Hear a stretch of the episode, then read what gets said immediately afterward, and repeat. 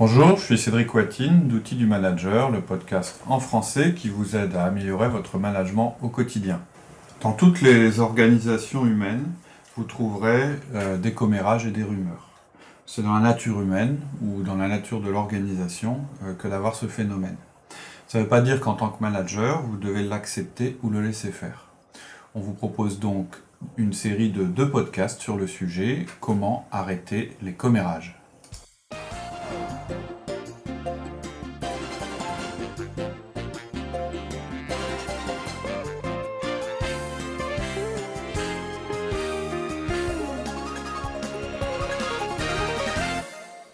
Bonjour Laurie. Bonjour Cédric. Avant qu'on commence, euh, on peut faire peut-être un petit point sur le nombre de téléchargements qu'on a, puisque euh, ça, a beaucoup accéléré ces derniers temps.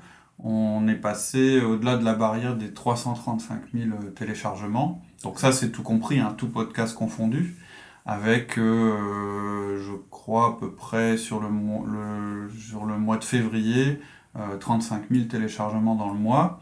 Et ce qui est intéressant de voir, c'est que les podcasts qui restent les plus téléchargés en termes d'historique total, ce sont les podcasts sur le 1 à 1 et euh, aussi sur euh, plus de management et moins de théorie. Donc c'est intéressant, ça veut dire que, et ça c'est une bonne chose, ça veut dire que les basiques restent encore euh, les choses les plus écoutées.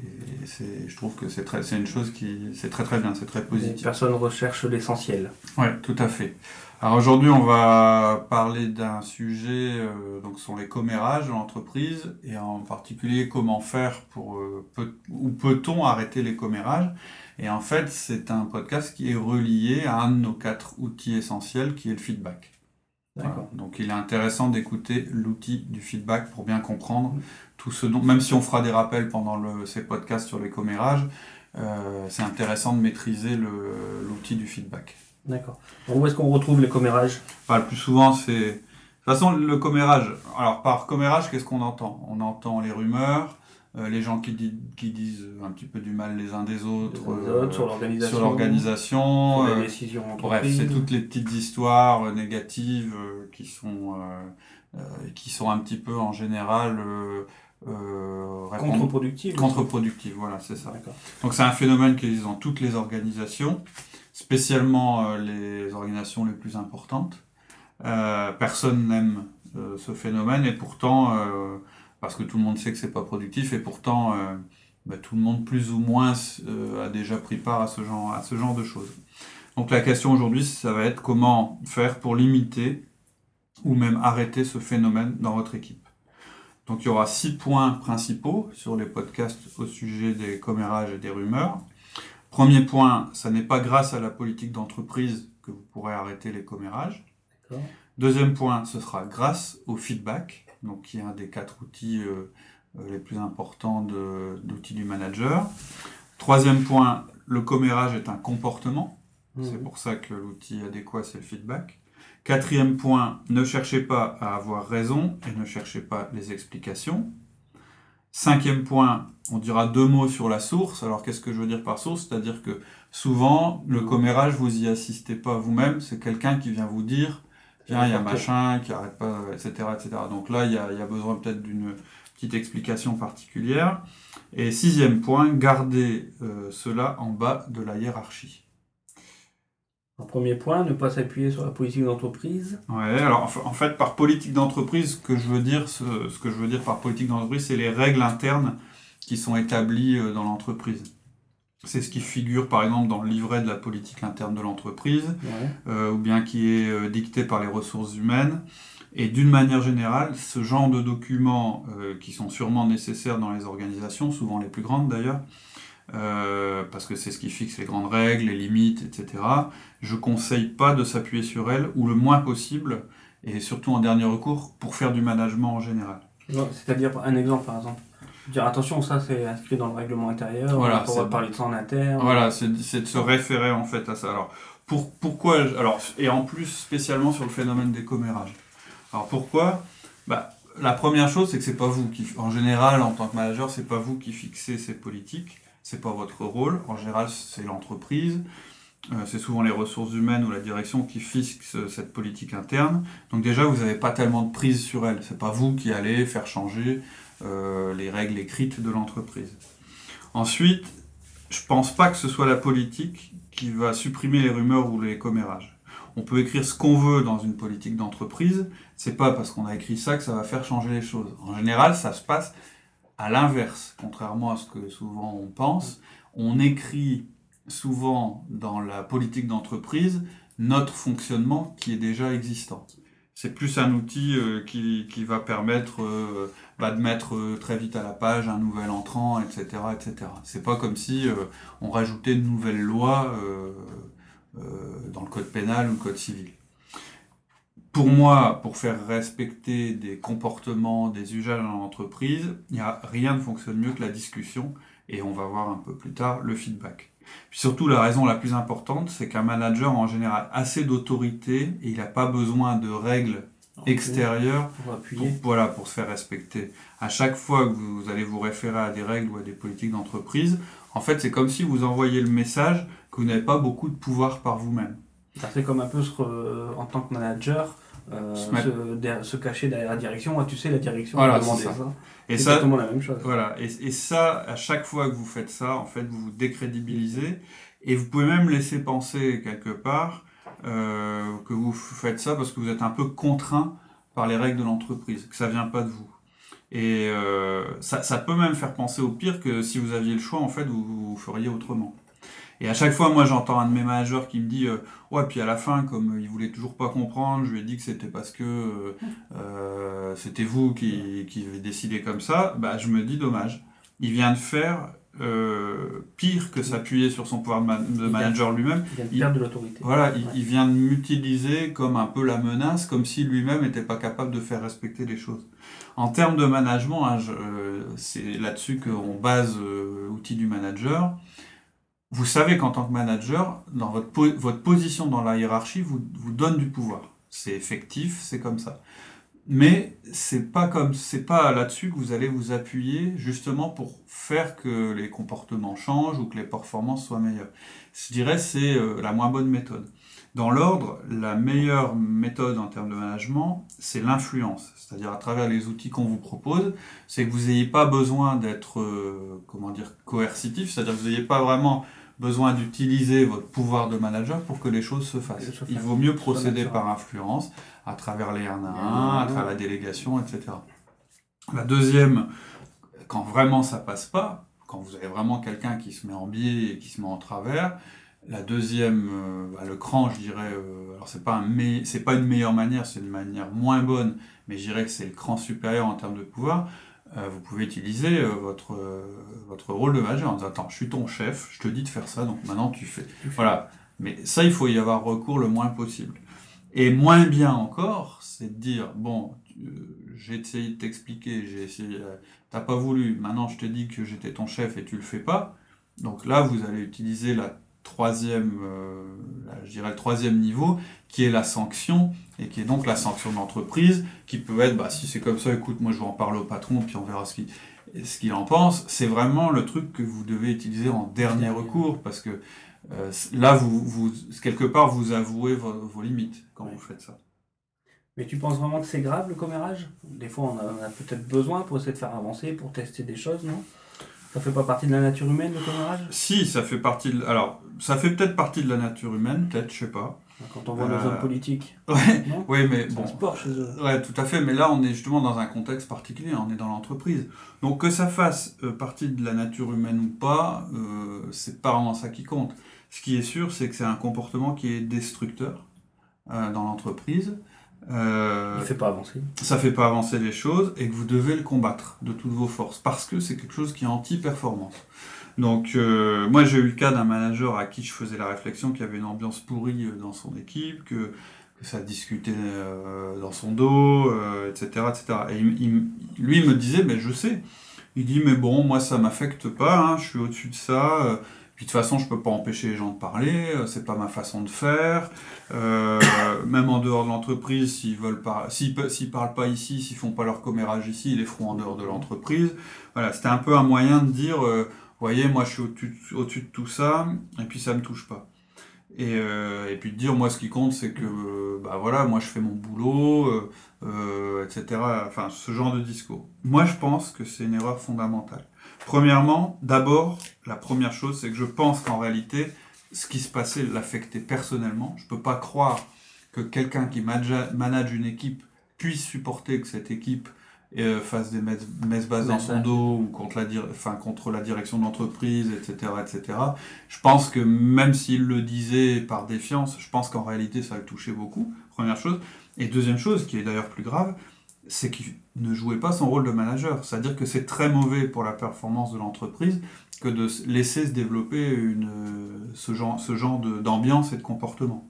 Ça ne veut pas dire euh, et puis, et puis bon, euh, il y a la responsabilité, c'est-à-dire il est manager, il est responsable de ce qui se passe euh, pendant le temps de travail et sur le site de l'entreprise. Dire, bah de toute façon, ils en parleront de toute façon ailleurs, ok, mais c'est ailleurs. là, là, ok, vous n'avez pas de pouvoir là-dessus. Par contre, dans l'entreprise et sur le temps de travail, vous pouvez pas laisser ce genre de choses, se... vous ne pouvez pas laisser ce genre de choses se faire sans essayer de lutter contre. Vous, vous pouvez, vous devez pas faire semblant de pas vous en rendre compte et vous ne devez pas non plus euh, faire comme si vous tolériez ça. Je veux dire, c'est vraiment. Alors, je ne dis pas qu'il faut rentrer euh, dans, le, dans, le, dans, le, jeu du commérage, hein, aller essayer de savoir ce qui se dit. C'est surtout que vous devez prendre en considération que le commérage, c'est un comportement très destructeur. Je l'ai déjà dit, il y a deux raisons principales pour lesquelles vous pouvez être amené à licencier quelqu'un. en dehors des raisons économiques, mais un licenciement, je dirais, euh, en dehors de la raison économique, il y a, deux, il y a deux raisons. La première, c'est euh, quelqu'un qui n'est pas performant de manière durable, on en a déjà parlé. Et la deuxième raison, c'est un comportement qui va à l'encontre de la performance ou de l'esprit d'équipe, etc. Souvent, on reconnaît le premier critère et on comprend, bah ouais, c'est normal, euh, il est vendeur, il devrait vendre, il ne vend pas. Et d'ailleurs, c'est souvent plus, facile à défendre, je dirais, socialement. Mais le second, euh, il est moins clair, il est souvent oublié, celui du comportement, et pourtant c'est parfois le pire, parce que ce type de comportement, il va détruire la performance encore plus sûrement que le premier. Il va la détruire sur l'ensemble du groupe. C'est pas le juste... changement, il, il, empêche d'avancer. Voilà, c'est ça. Et c'est-à-dire que on en a un peu parlé quand on a fait le podcast sur le sens de l'urgence. Mhm. Il y a comme ça des, des, des comportements qui font. Voilà, c'est pas seulement une personne toute seule qui qui ne performe pas, c'est une personne qui, par son comportement, fait que l'ensemble de l'équipe ne fonctionne pas. C'est ce qui est de pire. D'accord. Donc le, le commérage, c'est un comportement destructeur pour le moral et donc pour la performance de l'entreprise. Donc la réponse. Donc voilà, c'est vraiment quelque chose de, de, grave. De grave. À prendre en considération. D'accord. Il faut surtout comprendre que c'est un comportement. Ouais, c'est Donc, la réponse à ça, au comportement, ce serait le feedback. Ouais. Tout à fait. La réponse du manager sur les comportements négatifs, c'est pas une politique d'entreprise, c'est ce que je disais tout à l'heure. C'est pas les règles décrites de l'entreprise, c'est le feedback, tout simplement. Donc votre attitude, euh, le principe du feedback, on, va rentrer dans le détail, mais le principe général du feedback, c'est que votre attitude doit être toujours de corriger un comportement dès que vous le détectez, et pas perdre trop longtemps à trouver la racine du problème. Hein? Donc euh, Fais un petit rappel sur le feedback? Ouais. Euh, alors, le feedback. Vite fait. Euh, alors, encore une fois, hein, je dis, c'est pas en trois secondes que je vais vous parler du feedback euh, dans son ensemble. Surtout que le feedback, généralement, il est plus positif que négatif. Ouais. Lorsqu'on met en place le feedback, on doit faire On démarre par du positif. positif, tout à fait. Qu'on a du mal à faire. Alors que là, on va parler plutôt de feedback négatif. Hein. D'ajustement. D'ajustement, c'est-à-dire euh, de changement de comportement. C'est-à-dire qu'il y a deux types de feedback. Le positif, c'est encourager un comportement positif. à se renouveler. Et le feedback d'ajustement, c'est à l'inverse, encourager le manager qui a un comportement euh, non performant à le changer pour qu'il devienne performant. Ce qui est important de comprendre, c'est que c'est pas de la sanction, ça s'adresse pas au passé, ça s'adresse au futur. Au futur. Et on ne juge pas. Donc. C'est pas dans le jugement, c'est vraiment sur un aspect euh, comportemental, quelque chose qu'on a observé et qui va à l'encontre des performances de l'entreprise. On rappelle les quatre règles Il y a quatre étapes en fait. Euh, la première, c'est de demander à la personne si elle est prête à recevoir le feedback, parce que si elle n'est pas prête à le recevoir, vous pouvez le faire, ça n'aura aucun effet. La seconde, c'est de décrire le comportement de la personne. La troisième, c'est d'en décrire l'impact, voilà ce qui se passe. Et la quatrième, de euh, demander euh, que ce comportement change. Donc, première étape, c'est puis-je te parler, pour euh, qu'il soit sur... Ensuite, c'est de dire quand tu, et puis là on décrit le comportement sans jugement. Alors, euh, on dit pas quand tu te fiches de machin, ça c'est pas un comportement. On va vraiment décrire quand tu dis à machin telle phrase, ça, ça c'est du comportement. Il faut être précis. Et la troisième, voilà ce qui se passe, et là on décrit l'impact. Et quatrième, je te demande de changer ça, comment vas-tu faire? Donc, pourquoi est-ce qu'on parle d'un comportement euh, plutôt que d'un jugement? C'est parce qu'un comportement n'est pas contestable. C'est-à-dire que la personne ne peut pas vous dire euh, non, ça s'est pas passé, à partir du moment où vous lui décrivez exactement ce qui s'est passé. Par contre, euh, c'est un fait observé. Hein, C'est pas un jugement. C'est pas puisque tu es tout le temps en retard ou parce que tu es un fainéant. Euh, non, ça, c'est pas du comportement, c'est de dire euh, à tel, euh, tel jour tu es arrivé en, en, retard de 5 minutes, tel autre jour tu es arrivé, parce que vous l'avez observé. On peut donner peut-être un exemple de feedback? Ouais. Donc je vais vous donner juste la partie 2 et la partie 3 du feedback, c'est-à-dire je zappe puis je te parlais, ouais, pas, et puis, je te demande de changer ça. Donc je vous en fais quelques-uns. Quand tu es en retard, tu ralentis toute l'équipe. Donc, quand tu es en retard, c'est le comportement qui est décrit, et tu ralentis toute l'équipe, c'est l'impact. Quand tu lèves les yeux au ciel et que tu croises les bras à la moindre idée nouvelle, tout le monde pense que tu agis comme un nul, moi y compris. Alors là, il y a un jugement. Hein tu agis comme un nul. Ça. Mais le jugement, il n'est pas dans la partie où je décris le comportement, il est dans l'impact. Et ça, la personne à qui je le dis, elle ne peut pas, ne, enfin, elle peut pas dire euh, bah non, je suis pas un nul, c'est pas ce qu'on lui a dit. non, tu, fais penser, tu me fais penser que tu es un nul, ça c'est indéniable, je le pense. Quand tu commentes avec d'autres problèmes, avec d'autres, alors ça c'est plus des feedbacks de type euh, commérage. Quand tu commentes avec d'autres, avec d'autres les problèmes personnels de Robert, c'est du commérage et je ne peux pas le tolérer. Quand tu fais des réflexions sur Pierre à propos de ses vêtements, c'est du commérage et c'est très mauvais pour l'ambiance et l'intégration. Quand tu rigoles en réunion avec Jean, à chaque, à chaque fois que le nouveau ouvre la bouche, tu ne facilites pas son intégration. Ok, lorsque tu formules ton feedback, tu indiques en fait un comportement. Ouais, je décris le plus près, c'est le point 3 du podcast, hein, c'est-à-dire on fait un feedback parce que c'est un comportement. Euh, c'est simple. Hein. Le, la réponse euh, au comportement négatif, c'est le feedback. Et le commérage, c'est un comportement. Donc c'est quelque chose qu'on peut observer de manière factuelle, euh, pas de manière trop vague, il faut être descriptif. Pour, pour que la personne euh, se rende compte, qu'elle revive le, le, moment où elle l'a fait. Par contre, quand vous décrivez l'impact, vous pouvez dire, après avoir décrit le, le comportement, que c'est du commérage. Alors, je sais pas si je m'exprime bien là-dessus. Vous pouvez pas dire à quelqu'un, bah voilà, tu fais, comme, quand tu fais du commérage, ça veut rien dire. C'est, ça peut être quelque chose. Quand, tu, fais ça, quand tu rigoles avec Jean dès que Marie ouvre la bouche, c'est du commérage et je peux pas l'accepter. D'accord. Un, collaborateur, un collaborateur aura toujours tendance à nier cela. Ouais, c'est Parce qu'il s'en aperçoit peut-être même plus. Tout à fait. Et c'est, c'est mon quatrième point euh, qu'on va évoquer euh, dans le prochain épisode, c'est ne cherchez pas à avoir raison, cherchez pas l'explication, le collaborateur vous dira que c'est faux, il va se défendre. Donc on a une technique très simple. Lorsque le, collaborateur commence à, pousser... Euh, ah, on a de la visite. c'est ma fille qui vient d'entrer dans la pièce. Donc on, vous donne rendez-vous la semaine prochaine pour la, pour la suite des feedbacks. À très bientôt. Sur le commérage. À bientôt. Bonne semaine. Au revoir.